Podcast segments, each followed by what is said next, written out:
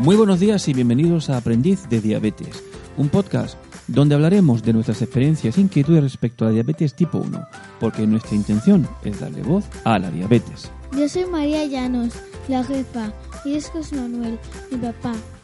Hoy es domingo 8 de abril y da comienzo el capítulo número 25 de Aprendiz de Diabetes.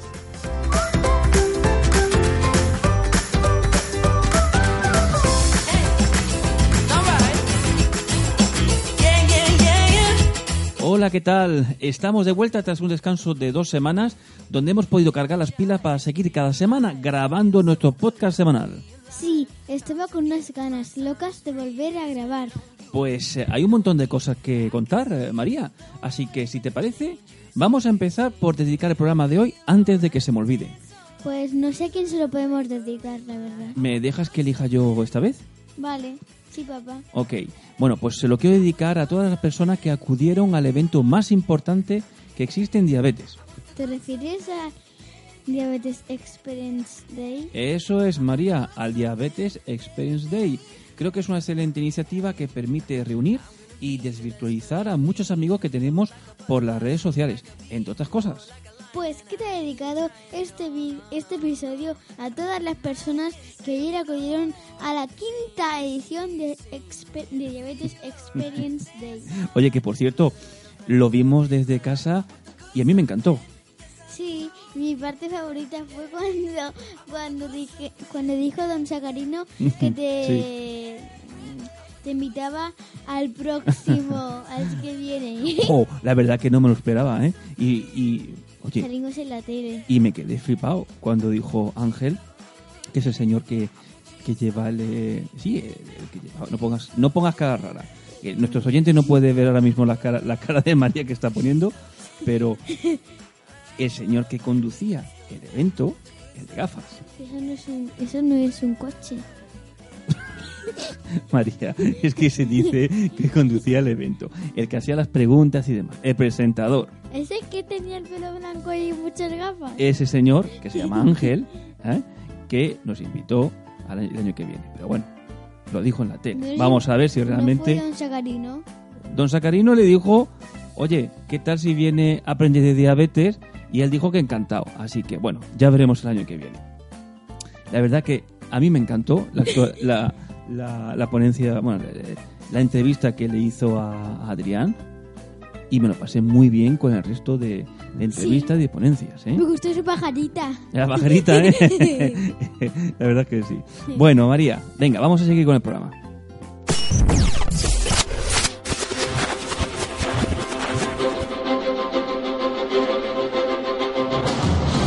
Papá, viene nuestra superheroína. ¿Y cómo lo sabes? Pues es que esta música es inconfundible.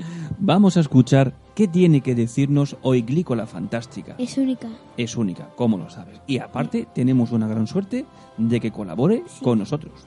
Yo estoy muy contento. Y yo, sí, es que la música también es única, igual que ella. Pues sí. Venga, Maribel, por favor, dale paso. Buenos días a todos. Vamos a escuchar a Glico la Fantástica, que tiene muchas cosas que contaros. ¡Dentro audio! Hola a todos, ¿qué tal? Ya está aquí la primavera y la Semana Santa también.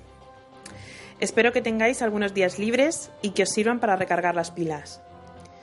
En el anterior podcast hice referencia al kit de supervivencia que se da a una persona recién diagnosticada de diabetes.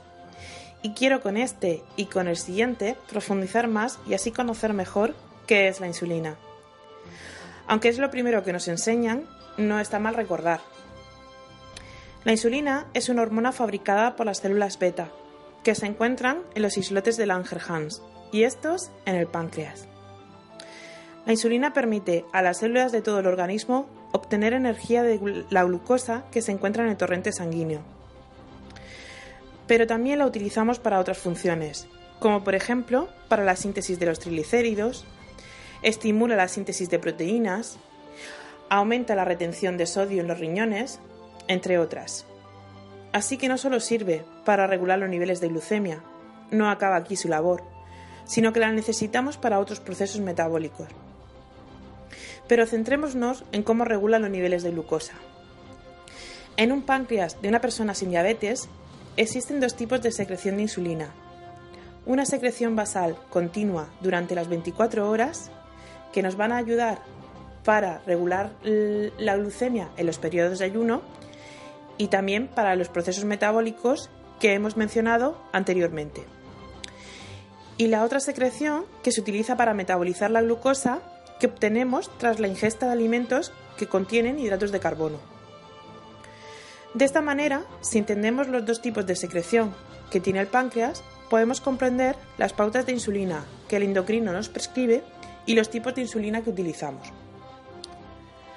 Dicho esto, tendremos insulinas que su perfil de acción nos va a ayudar a cubrir los picos de glucemia tras la ingesta de hidratos de carbono. Estas son las conocidas como insulinas rápidas.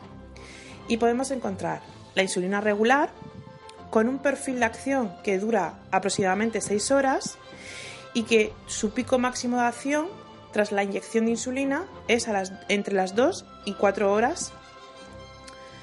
La insulina SPAR, la insulina glulisina y la insulina Lispro, que estas tres son conocidas como análogos de insulina.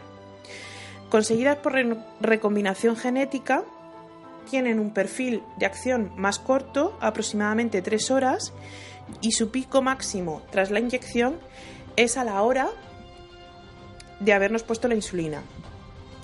Estoy utilizando el nombre genérico de la insulina, no los nombres comerciales. Los análogos tienen un comienzo de acción mucho más rápido, entre 10 y 15 minutos tras la inyección, que es lo que hay que esperar entre la inyección y la ingesta de alimentos, frente a los 30 minutos que hay que esperar con la insulina regular. También encontramos insulinas que por su perfil de acción intentarán imitar la secreción basal del páncreas.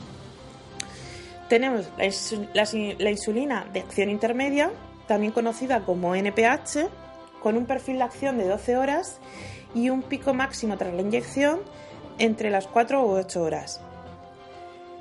Y también los análogos mm, de acción lenta o también conocidos como insulinas basales. Estos son la insulina glargina, insulina de Temir, insulina de Gludep. Estos análogos son más estables que la NPH, con una acción más predecible y con una duración mayor. También existen mezclas de insulina, que mezclan los dos tipos de insulina, las rápidas y las lentas, en distintas proporciones, para cubrir diferentes necesidades. Hoy en día con la pauta de insulina bolo basal se intenta imitar la acción de la insulina producida por un páncreas sano. Y con la terapia de infusión continua de insulina, esta se acerca aún más, ya que la programación de las dosis basales se pueden personalizar mucho mejor. Y aquí paro. En el siguiente podcast hablaremos de la zona de inyección, del sistema de rotación de las inyecciones de insulina y un poquito más, conoceremos un poquito más Mm, la forma de trabajar de la insulina. Y no me quiero despedir, ¿vale? Si antes mandarle un mensaje a María la jefa. María, los números de una analítica de sangre son solo números que nos dicen cómo lo hemos hecho, pero no nos dicen cómo lo vamos a hacer. Algunas veces serán mejores, otras veces serán peores pero no permitas que nada ni nadie te quite tu sonrisa. ¿Te digo un secreto? Ahí está nuestro superpoder. Un besazo, guapa. Muchas gracias, Glico.